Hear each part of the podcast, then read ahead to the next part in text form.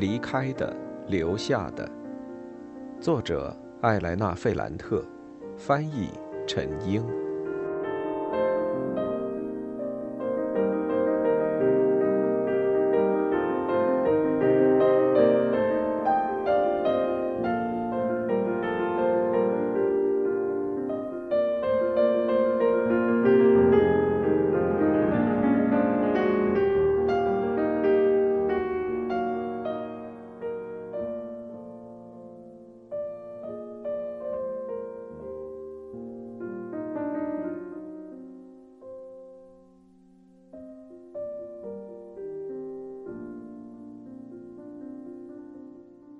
十八，蓝色仙女变成了灰烬，在院子中的篝火上方飞扬。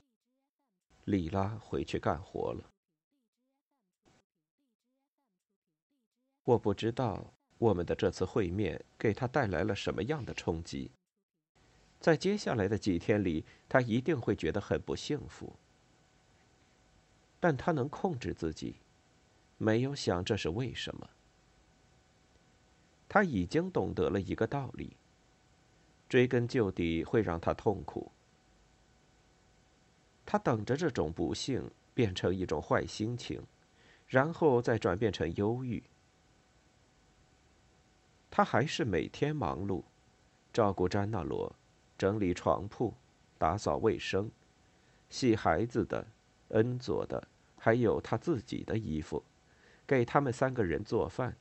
细心嘱托后，把孩子留给邻居，然后跑到工厂里上班，忍受辛苦和压榨，回来照顾他儿子，还有和儿子一起玩的几个孩子，负责做晚饭，三个人一起吃。在恩佐收拾餐桌、洗碗时，他去哄詹纳罗睡觉，然后回到厨房帮助恩佐学习。这是他非常在意的一件事。尽管很累，但莉拉从不拒绝和他一起学习。他在恩佐身上看到了什么呢？总的说来，我觉得那是他在斯特凡诺和尼诺的身上也想看到的东西，就是把所有事情理顺、列入正轨的一种方法。但结果如何呢？当那个金钱构建的屏风倾塌，斯特凡诺露出他本来的面目，一个没有内涵的危险的人物。而尼诺呢？那个知识构建的屏风倒塌，他变成了一股痛苦的烟云。现在，莉拉觉得恩佐不会做出什么让他受到惊吓的事情。因为一种莫名的原因，他一直对这个他在小学时代就很尊重的男生带有敬意。他现在长成了一个非常沉稳结实的男人，每个动作都那么坚定，面对世界那么坚定，对于他那么温顺。这让他排除了他会忽然变脸的可能。当然，他们还不在一起睡觉，莉拉还是没法接受。他们每人关在自己的房间里。他听到他在隔壁走动的声音，等到他的动静慢慢平息下来，就只剩下街道、楼里和房子里的声音。尽管很累，但他很难入睡。在黑暗中。所有不幸福的原因都集中在詹纳罗身上。出于慎重，他一直不想面对这个问题。他想，这个孩子会变成什么样子？他想，我再也不能叫他小名利诺奇奥了，这样很容易使他说方言。他想，假如我想避免他和其他孩子玩耍时被带坏，我也应该帮助其他的孩子。他想，我没有时间，我自己跟之前也不一样，我从来都不提笔写字，也不读书了。有时候他觉得胸口很闷，像压了一块大石头。这让他很警觉，会在半夜时打开灯，看着沉睡的儿子，从儿子的脸上，现在看不出尼诺的痕迹，倒是让他想起他哥哥。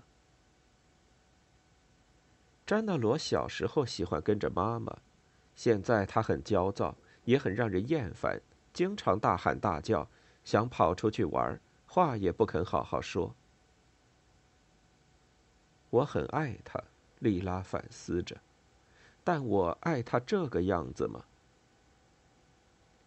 这是一个非常糟糕的问题。尽管他的邻居说詹德罗非常聪明。但他越是仔细看着儿子，越是觉得他不是自己希望的那个样子。他觉得他非常投入的教育儿子的那些年没有起到作用。一个人在童年受到的教育可以影响他一辈子，现在他觉得这根本就是一句假话。需要持之以恒，但詹纳罗没有长性，他自己也没有。他想。我的脑子经常不听使唤，我本身就有问题，孩子也有问题。然后他为自己的想法感到羞愧。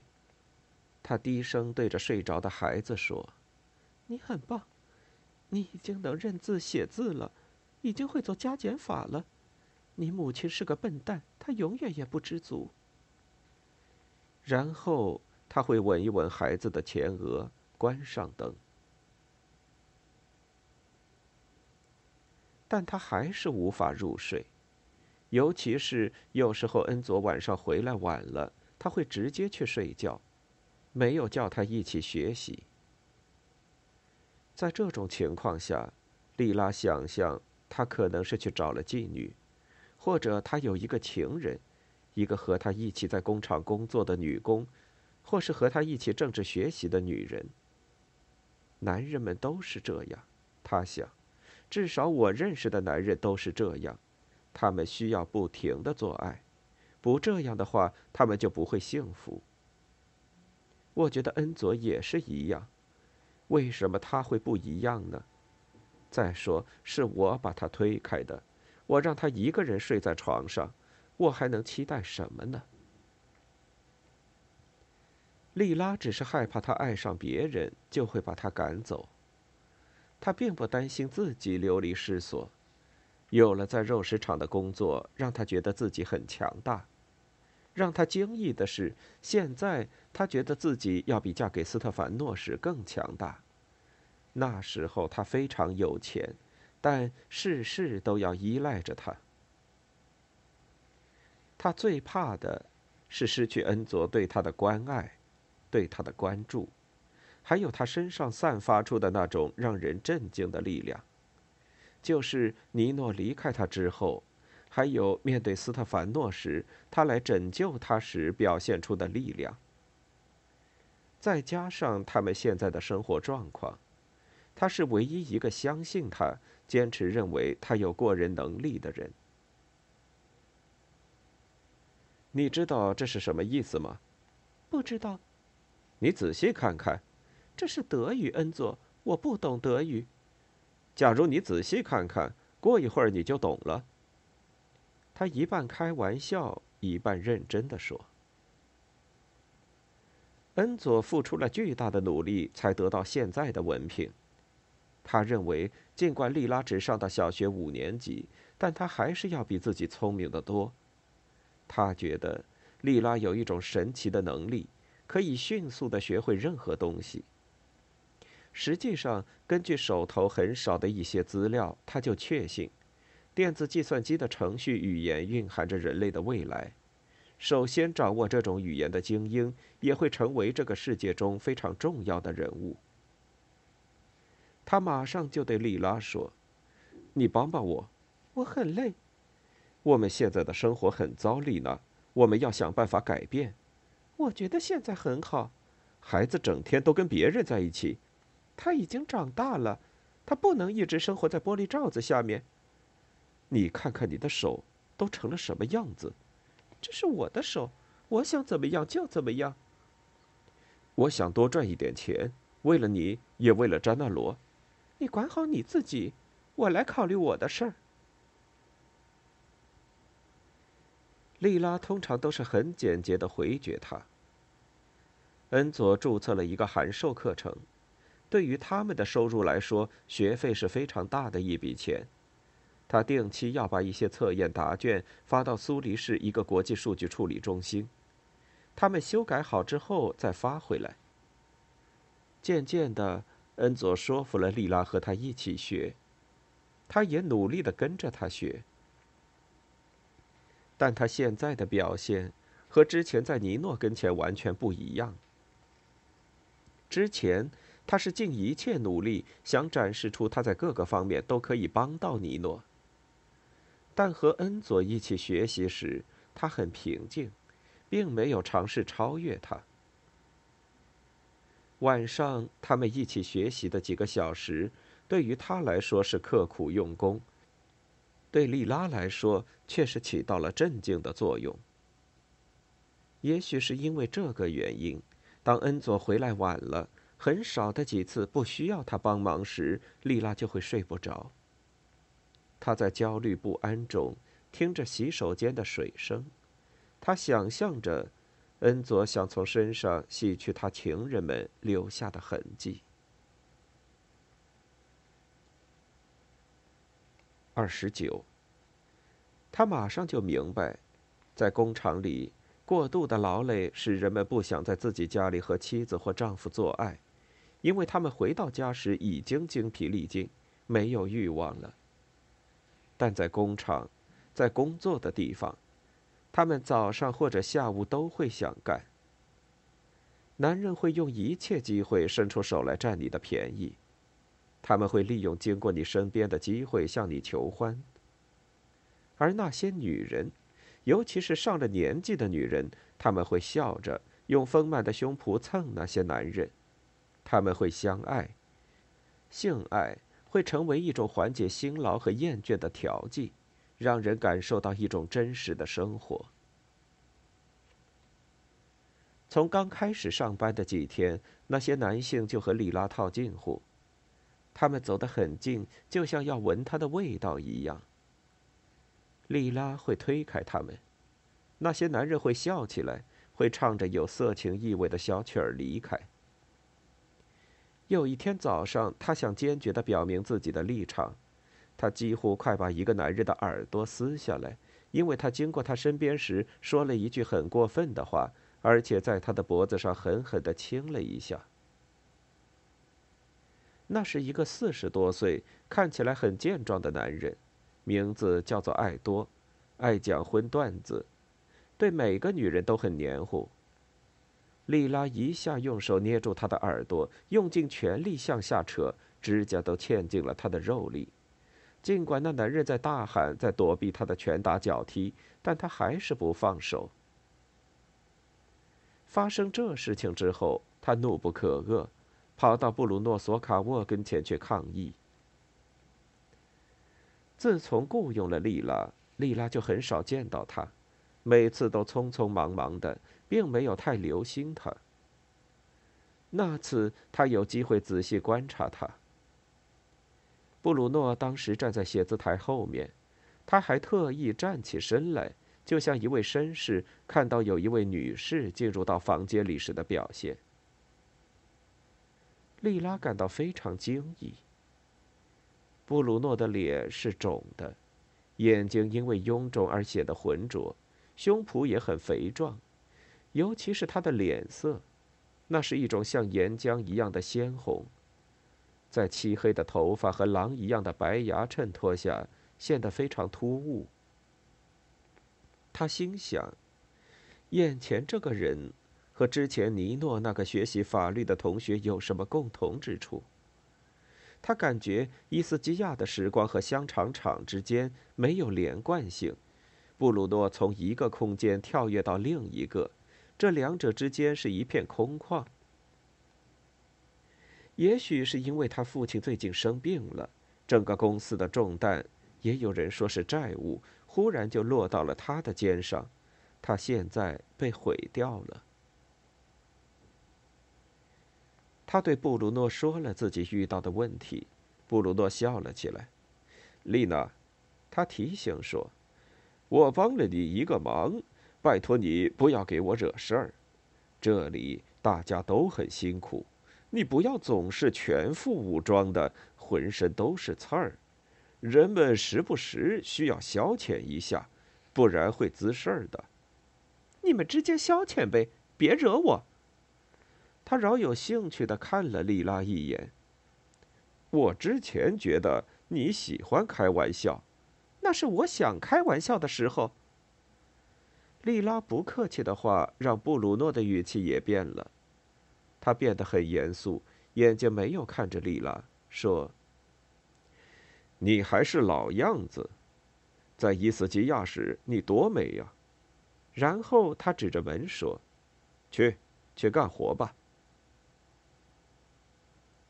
但从那时候起，每次布鲁诺在工厂里遇到他，都会当着所有人的面说他几句好话。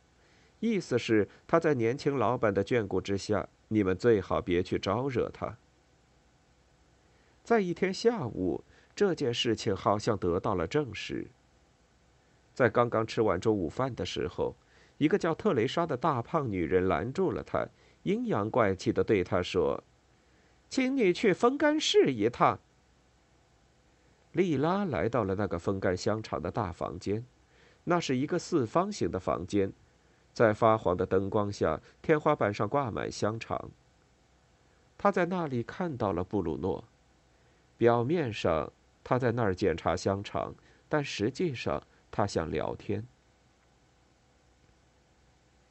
他在房间里走来走去，这儿摸摸，那儿嗅嗅，一脸很在行的样子。他询问了莉拉的嫂子皮诺奇亚的情况，这让莉拉很烦。他看都没看他一眼，一直在查看香肠，说道：“他对你哥哥一直都不满意。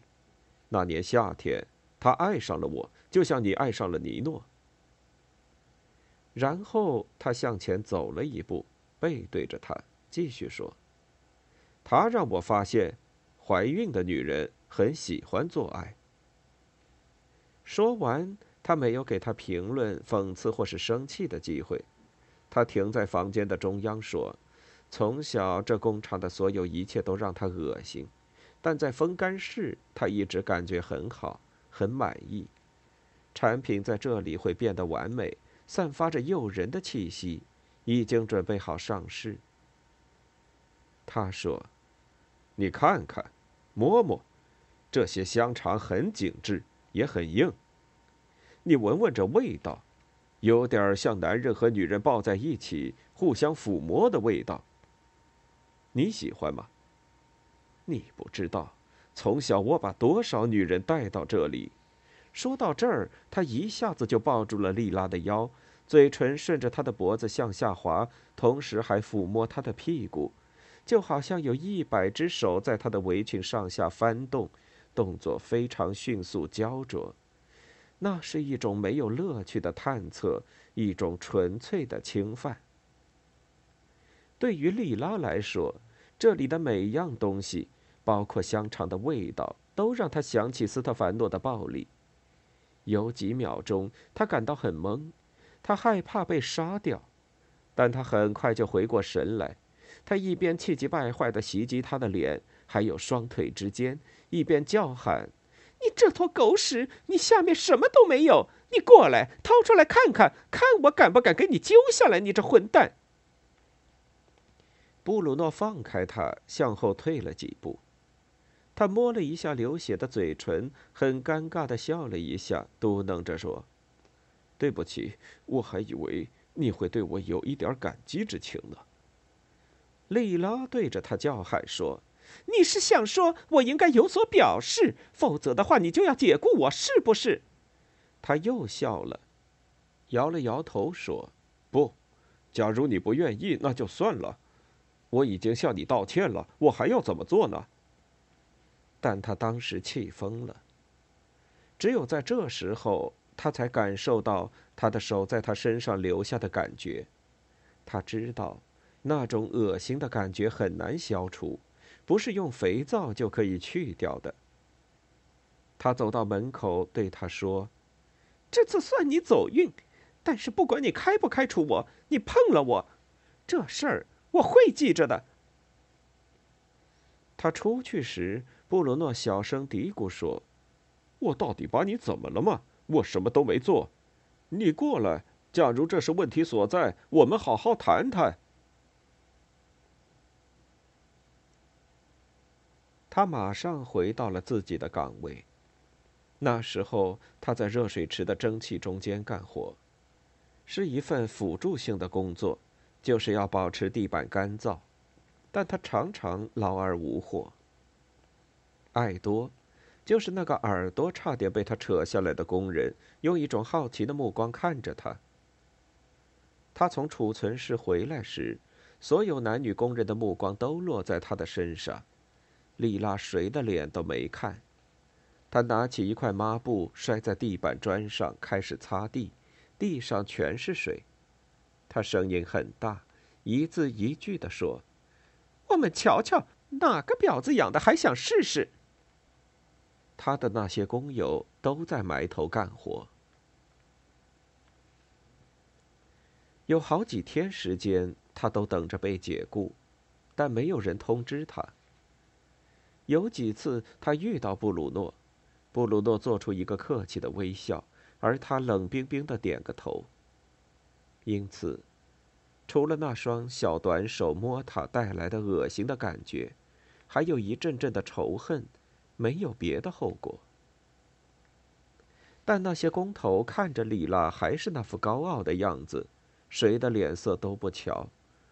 他们忽然态度大变，开始折磨起他来，不停给他换工种，让他干到精疲力尽，而且常常对他恶语相向。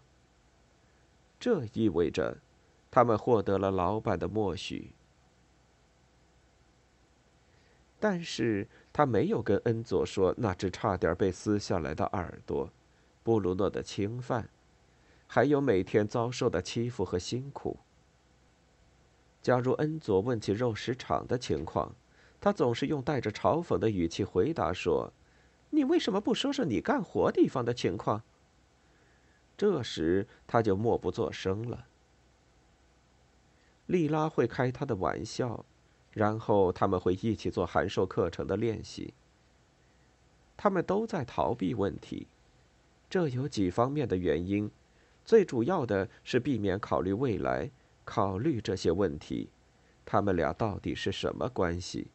为什么他会照顾他？还有詹纳罗？为什么莉拉要接受他这么做？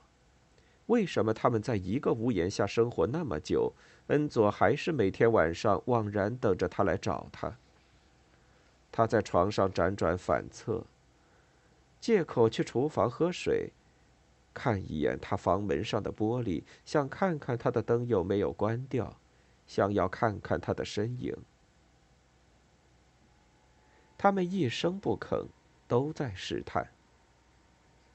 如果他敲门，我就让他进来。他的迟疑。他的犹豫，最后，他们都更愿意把脑子用在那些程序和练习本上，就好像这是一种体育锻炼。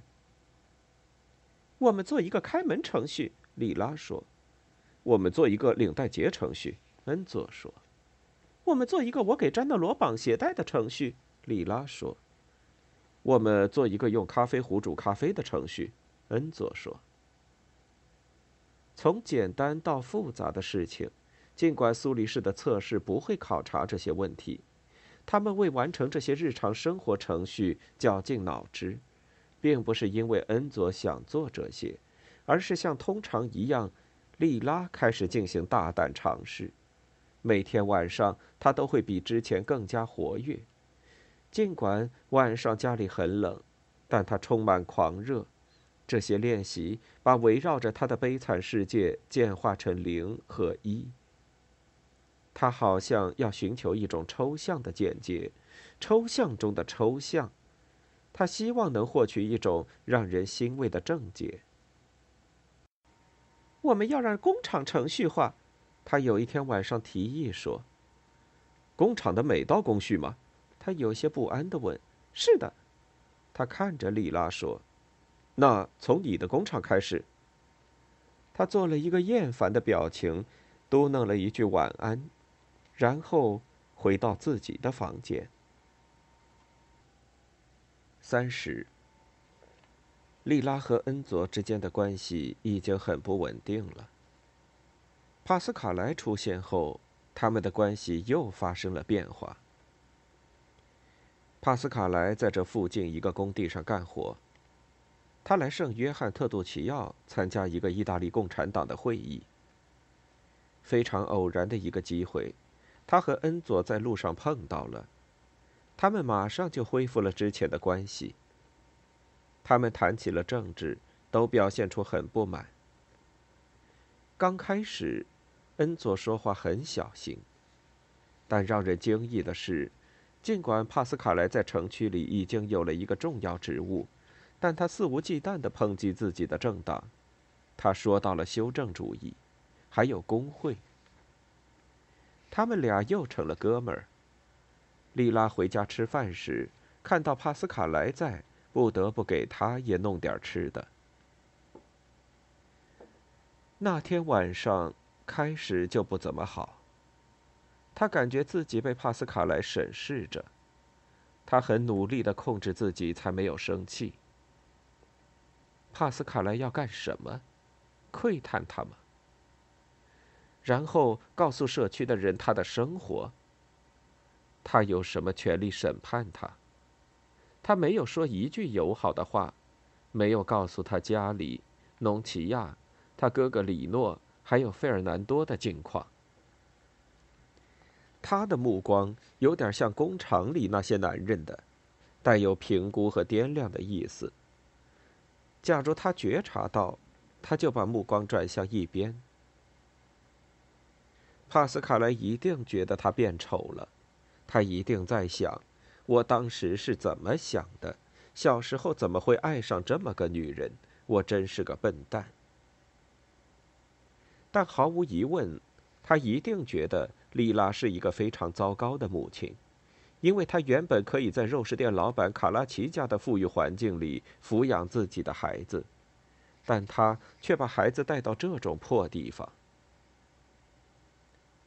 后来，莉拉叹了口气，她对恩佐说：“你收拾桌子吧，我去睡觉了。”但这时候，让人惊异的是，帕斯卡莱用一种在重要场合才会用到的语气，有点激动地说。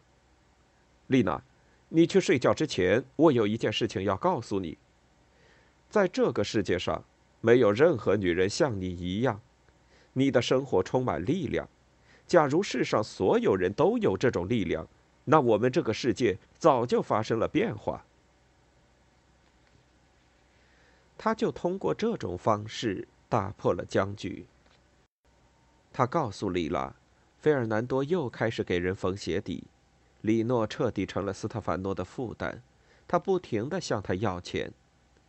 人们很少看见农奇亚，因为他很少出门。他最后强调说：“但你做的对，整个社区没有人像你这样，让卡拉奇和索拉拉家颜面扫地。我站在你这边。”那天晚上之后，他们经常见面。这对莉拉和恩佐的函授课程影响很大。帕斯卡莱会在晚饭时间带四个披萨到家里，他通常扮演这样一个角色，就好像他很清楚资本主义世界和反资本主义世界的运作方式。他们之间的友谊更进一步加深了。很明显，他没有什么感情生活。她的妹妹卡门刚刚找到男朋友，没时间照顾她。她用一种充满怒火的积极态度来对抗孤独，这是莉拉喜欢的态度，这也让她觉得好奇。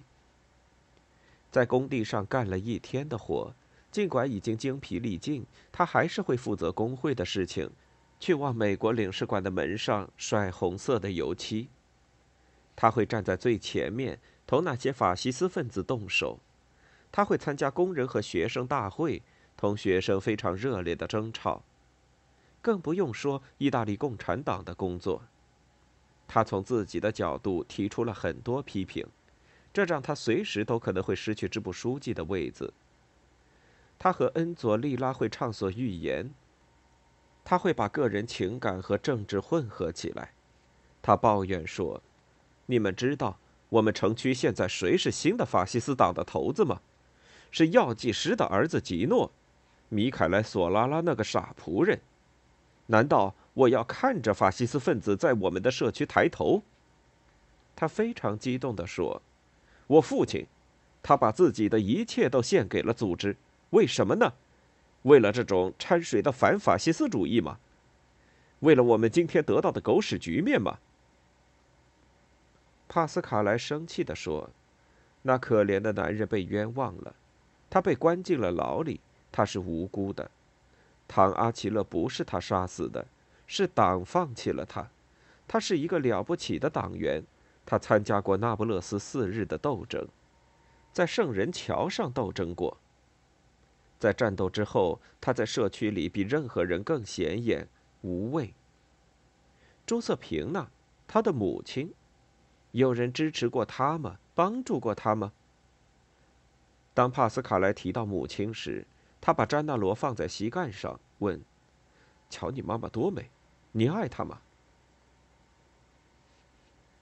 莉拉听着这些，有时候他觉得自己当时就应该答应这小伙，他是第一个发现他的，他不该把目标对准斯特凡诺，还有他的钱。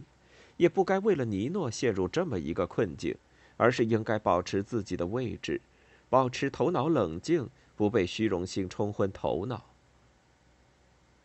但其他时候，帕斯卡莱的抨击使他感觉自己又一次回到了童年，被社区的残酷、唐阿奇勒还有他被杀的事情包围。他从小就经常讲述这件事情，充满各种细节。现在他觉得自己好像当时在场一样。这时候，他想起了帕斯卡莱的父亲被抓时的情景，木匠的叫喊，还有他的妻子、女儿卡门。他一点儿也不喜欢当时的情景，那些真实的记忆混合着虚假的记忆，他看到了暴力和鲜血，这让他觉得很不自在。他醒悟过来，从帕斯卡莱的怨气里抽身而出。为了平静下来，就把话题引到他全家人一起过圣诞节和狂欢节，还有他妈妈朱瑟平娜的好厨艺。这时，帕斯卡莱意识到，莉拉也像自己一样缺乏家人的关怀。后来有一次，他事先没打招呼就出现了。兴高采烈地对他说：“你瞧，我把谁给你带来了？”他把农奇亚带来了。母亲和女儿抱在一起，农奇亚哭了很久。他给詹纳罗带了一个不缝的匹诺曹。对于母亲的出现，莉拉刚开始表现得很高兴，但当农奇亚开始批评女儿做出的选择，莉拉就对他说：“妈。”要么我们就当什么事儿也没发生，要么你就回去吧。农奇亚生气了，就去和孩子玩，就好像真的是和小孩在说话。他有好几次都说：“你妈妈要去干活，在工厂卖命，可怜的孩子，谁看着你呢？”这时，帕斯卡莱明白自己做了一件蠢事儿。他说：“时间晚了，要走了。”农奇亚站起身来，他对着女儿用带着威胁和恳求的语气抱怨说：“你之前让我们过着阔人的生活，现在你把我们毁了。你哥哥觉得自己被抛弃了，他现在再也不想看到你。你父亲就当没生过你这女儿。丽拉，求求你了，我不是说你要同你的丈夫和好，这也已经不可能了。”但你至少要跟索拉拉说清楚，因为你的缘故，他们兄弟俩把一切都收回去了。现在你父亲利诺，我们塞鲁罗全家人又什么都不是了。